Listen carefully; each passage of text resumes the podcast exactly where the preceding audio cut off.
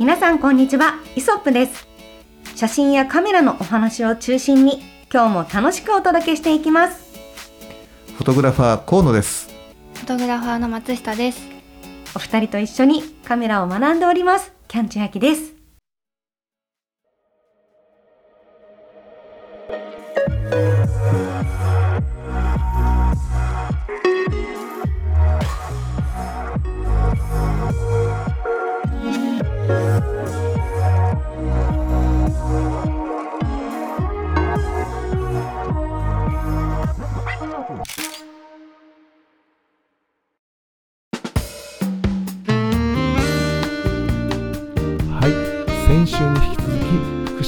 集長をお招きしてのお話です。それでは皆さん続きをお聞きください。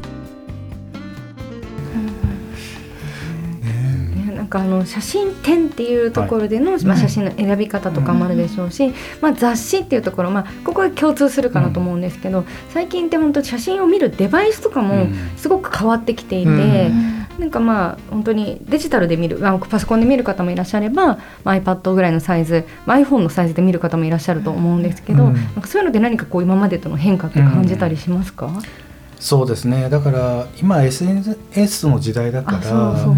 なんかやっぱりそこういろんなものが溢れてる中でうん。目に留め止まらなきゃいけないっていうのうん。意識がやっぱりすごくあると思うんですよね、うん。だからどうしてもこう彩度が高いとかコントラスト高いっていうものが今すごくこうなんですかねあの流行り？流行りっていうふうにな、うんまあ、映えるねはい。ちょっと古い、ねね。言葉になっちゃいましたけど映えるとかいう表現でされてるけどもだあれ自身を別になんかこう否定するものは全然ないと思うんですよね。はい。やっぱりそこの中でこうみ見つけてもらうためにはそれが手段として適正だし、本人たちがそこでこういうふうに表現したいってあれば僕はそれでいいと思うんですよね。ただやっぱりそのおっしゃったようにそのデバイスによってやっぱり見え方違うので、それをそのままのデータでプリントしたら今度はどうなるかとかっていうのは、やっぱり場所場所によって違うかもしれないですね。うん。だね。そう。だからそういうデータをそのまま印刷にしちゃうとちょっと飽和しちゃう色が飽和しちゃうっていう場合もあるので少しそれは印刷用に、はいあの変えてもらえませんかっていうリクエストをする場合もありますね。最近のそれこそカメラマンさんとかって、もちろんその昔からやってらっしゃる方もいれば多分最近カメラ始められてっていうそれこそデジタルがネイティブの方ともうん。お仕事されることはあると思うんですけど、うん。そうまさにそういう方々が、うん。じゃあ普段インスタグラムでこういうものを発信している、うん。でもじゃあ展示やりましょうってなったらまた全部こう一から作り直さなきゃいけないっていうことも起こり得るんですか？あるでしょうね、やっぱりそのメディアの選び方とかにもあると思うので,、でやっぱりその10日で見ている写真とね反射原稿ってプリントとは違うので、うんまあ、そこのこうどう見せるかっていうのはその人たちの次のス,、ね、ステップアップにつながるのかもしれないですね。うん。でも結構最近そのこうネット上ではい。いいなとか注目集めてる人に声をかけてこうやってもらうみたいなことも結構やってますよ。意識的にやっています。それはどういったこう未来を見据えて？いやまああの新しい人どんどん入ってもらいたいなと思っているんですよ。あ若い層とか、あうんの女性の方とか、うんだから今あのデジタルカメラマジンざっくり多分25%ぐらいが女性になってきたんですね、4分の1がで結構それ言うと多いですねって言うんですけど、はい。僕はもう半分半分ぐらいにしたいんですよ、うん。読者が50%女性50%男性っていうのが、こう一番正しいのかなと思ってるんですよね。うん。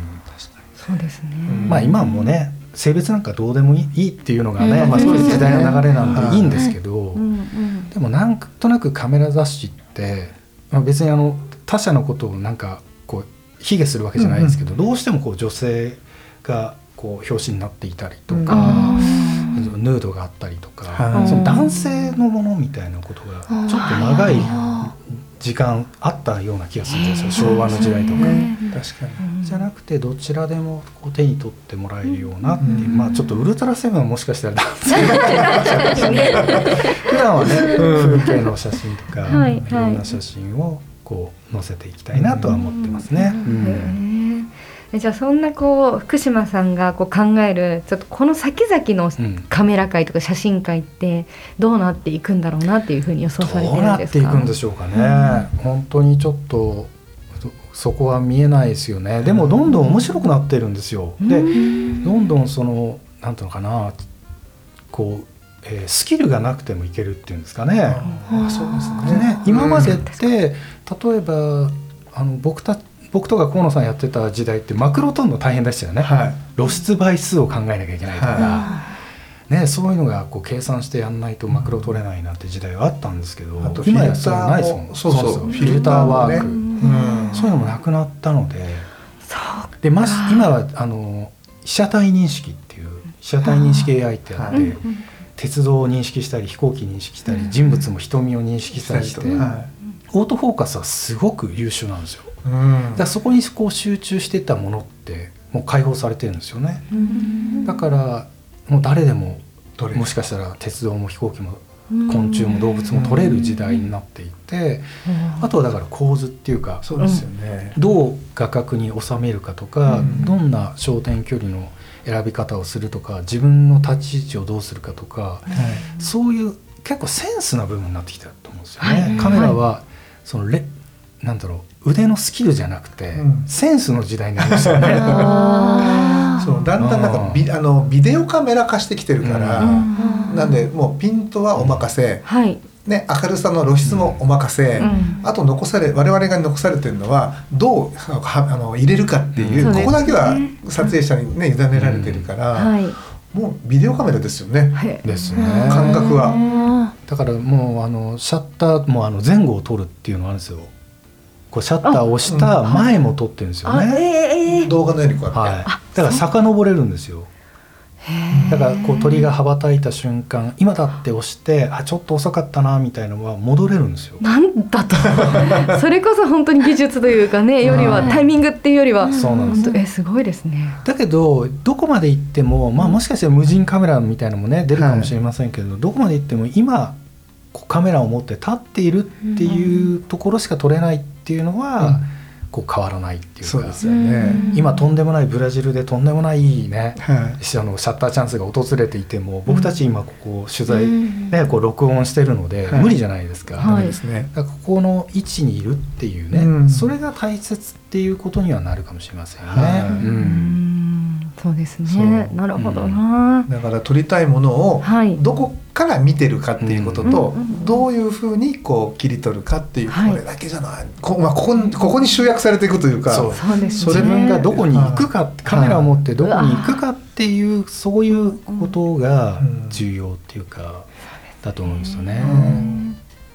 決定的瞬間ってね、はい。あブレッソンのねあのうん。有名な写真集ありますけども、あれって翻訳するとそうじゃないですよね。意訳ですよね、うん。逃げ去る瞬間みたいな感じですよね、はあの本。だからそれってその時々の瞬間ってこう時間で流れていって、うん。そのこの場面場面をシャッターで切っていくっていうのがこう大切っていうかそれがもうイコール決定的瞬間だ、だからみんな自分の前で起こってることってもう前に戻れないからうん。決定的瞬間であるっていうことなんですよね。はい。はいただ今カメラは、まあ、ちょっともう戻れるんで決定的瞬間がちょっと広がったっていう。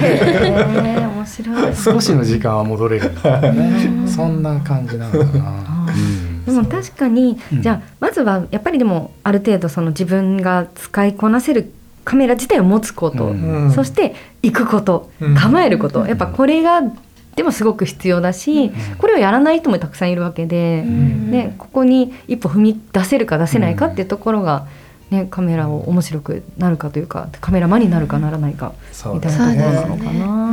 もう出かけないとダメっていうことですよ。いや本当そうですよね。このデジタルの時代にこそ自分の足で外に出れてるかどうかっていうところですよね、うん。カメラやるかやらないかってね。大体でもカメラを持ってない人って多分いないと思うんですよね。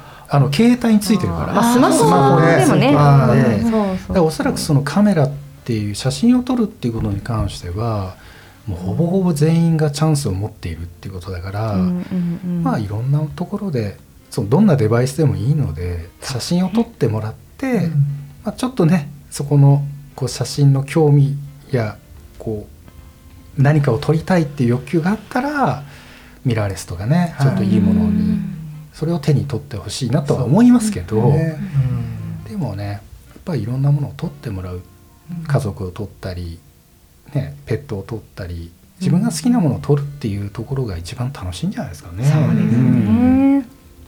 うんいやでも本当ねあのーこう古い写真を見るにつけ、その前後の記憶ってうん。やっぱね、出てくるのが不思議で、はいはうん、だからやっぱ写真ってね、あのーまあ、動画がね今すごくこう、なんていうかなあのい。うん注目されてるけどいや写真は写真のねなんか良さっていうか、うん、人の心にね人の心を動かすね良さがあるなっていうのはすごく思ってて。うん。いや私もね20年前、はい。あの河野さんと行ったバリ島で あのなんかよくわかんないけどうちのマネージャーさんとかにこうやってなんか口紅でなんか顔に落書きして、でみんなで撮ってる写真があるんですよ。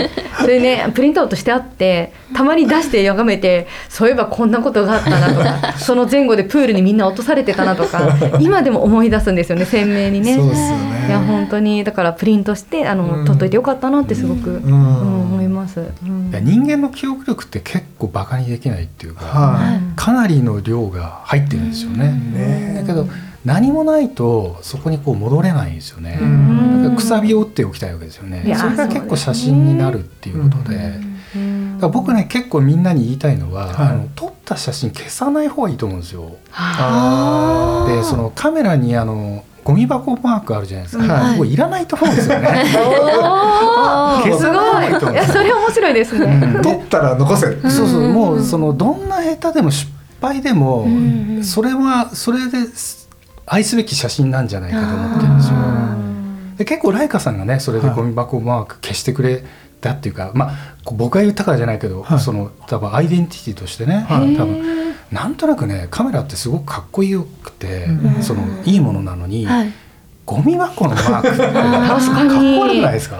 確かにそうですね。確かにいらない。いらない。うん。そう。メニューの中にあってもいいんだけども、うんそのデカールでね、うん。はいゴミ箱のマークはいらないんじゃないかなっ本当ですて、ね。ちょっと思うんですよね。みんなほぼ同じ形ですもんね。そう。あのなんかトラッシュの缶のねトイレボックスのね形ですよね。今やねフィルムとは違って何枚でも撮れるから。まあどうしてもだったらそのパソコンの、ね、取り入れた後で考えればいいそうですよいやね本当まさにこの間そう。うん。それで言うと失敗談があって、はい。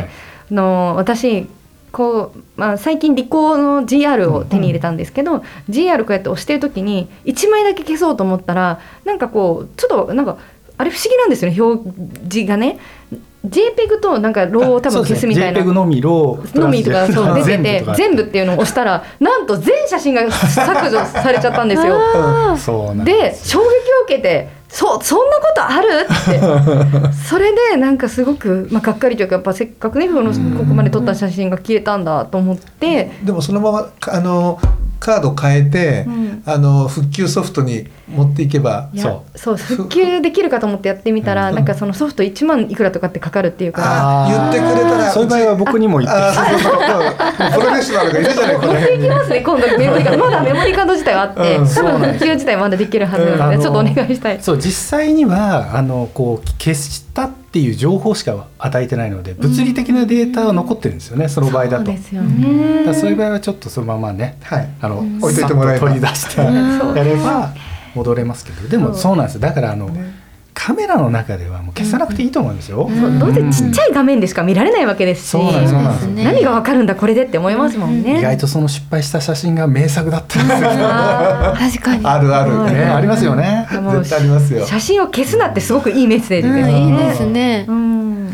ゴミ箱をなくそうっていういやそうそうそうそう。えそこもエコですからね。残していこうと。ねうん、簡単に捨てない。本当に本当に。いやすごい素敵なことを教えていただいた気がします。ね。はい。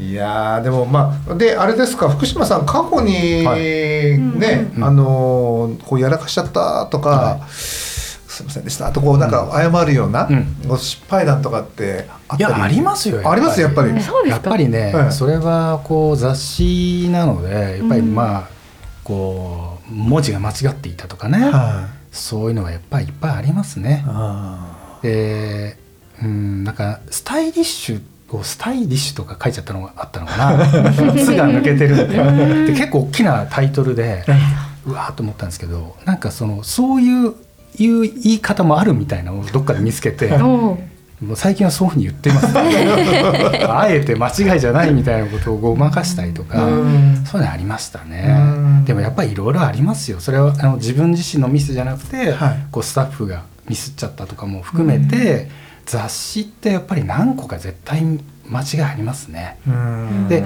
結構その方読者の方がよく見ていて、はい。見つけていただいたりとかもうその日々のそういう繰り返しですよ なるほど。100%であることは多分ないですなねかなかそうですよね。ううんん、確かにね。はいまあ僕らもね、あるよね、いろいろ失敗はね。あもう数えきれないぐらいありますいや、まあ僕らの失敗って多いのは、やっぱりあのちっちゃなもののね、あの持っていこうと思って置いといて、そこから持っていくのを忘れたとか置き忘れちゃった。置き忘れちゃったとかっていうところで失敗が過去随分あって、でそれをこうなんていうかなあの正すためにもうとにかくもうワンセットにしてこれさえ持っていけば絶対大丈夫っていう風な、こうパッケージングの仕組みに変えたりとかっつってね、はい。なんか工夫するんですけどその工夫の間をまた縫って こう失敗がいろいろこう生まれてるっていうね、そうなんですよね、はい、何なんでしょうねあれは。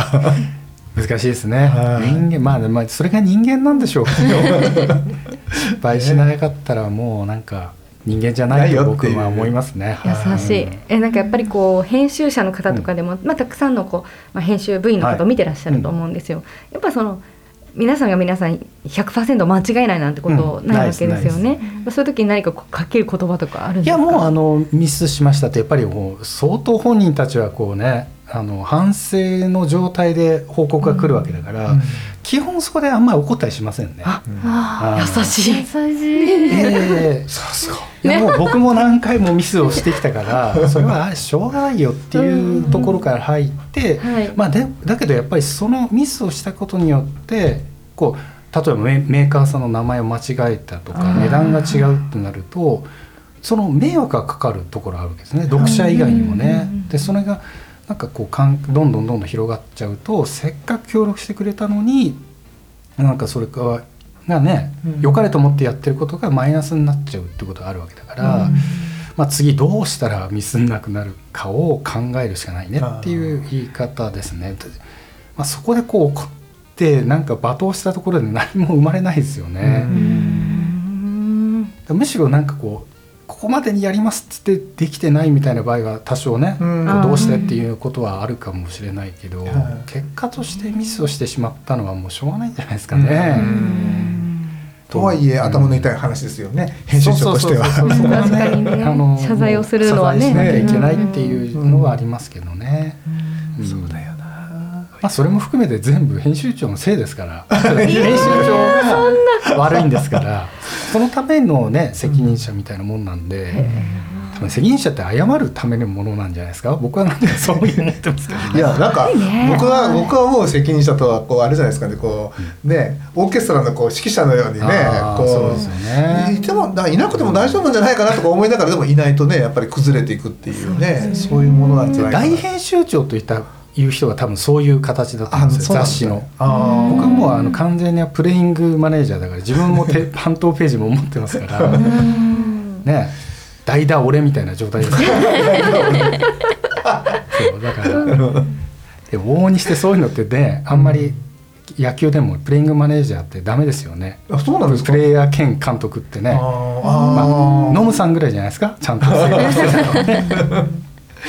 かに。そうね。うん。でもやっぱそれだからこそ気持ちが分かって、プレイングマネージャーだからこそ気持ちをこうすくい取ってうん。フォローしてあげられるっていうところはなんかありますよね、いやでもずっとバッターボックスに立っていたいと思っていや現場にいたいっていう気持ちありますよねやっぱりね。生涯現役。ね、でもどんどん偉くなって「ああ現場現場」みたいな。うん。そう子供なんですよだからそこ。いやいやいやいや。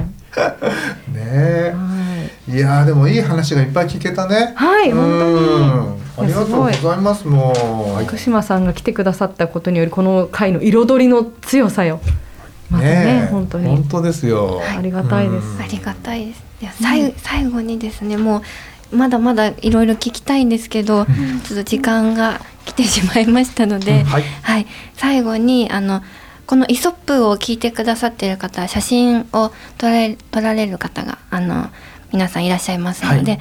その今写真を楽しんでいらっしゃる方に向けて、えっと、福島さんから何かメッセージをいただけたらと思います。はい、まああのさっきのね会話にもあったんですけども、やっぱり一枚でも写真を残すっていうことがねすあの素敵なことを後から振り返った時にやっぱり撮っといてよかったなって思うことがあるんですよ。うん。だその今はねあのもしかしたらこれでいいのかなとか思いながら押してるのかもしれないけども絶対それって5年後10年後絶対にいいことっていうか、撮っといてよかったなって思うはずなんですよね。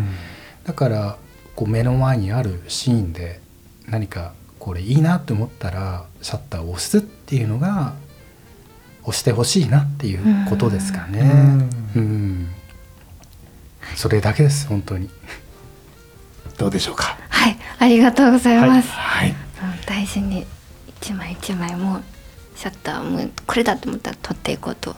ね。はい。これかな？あれかなって迷ってたらね過ぎていっちゃうからね。そうですよね。考えですよ。うん。感じたら撮る。撮る。なんかありませんでしたこれ？なんかあった？なんか考える前に撮れっていうのをね、なんかありましたよね。上田義彦さんが言ってますね。そうだ。そのなんていうかな？感じる前に撮れってこと。要するに考えていたらダメってことなのかもしれないですね。あの考える前に撮れ難しいと思いますけどね。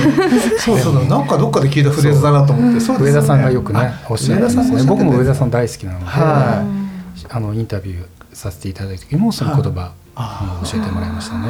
そうですかうん僕にはできないなと思いながら、でもやんないねそう。やりたいですようねんやりたいですね。んそうになったら素敵なんでしょうね。はい。はい。ということで、えー皆さんいかがだったでしょうか？もうね、本当にね、長い時間、まだまだね、あのー僕たち続けてもいいんですけど、あの聞いてる皆さんがね、あの下手ばるといけませんので、えー今回はここでですね、えーちょっと締めてですね、また違った時期にですね、えーまた登場していただけるように交渉してですね、あの拝みに拝んでまた、えー登場していただきたいというふうに思っております。はい。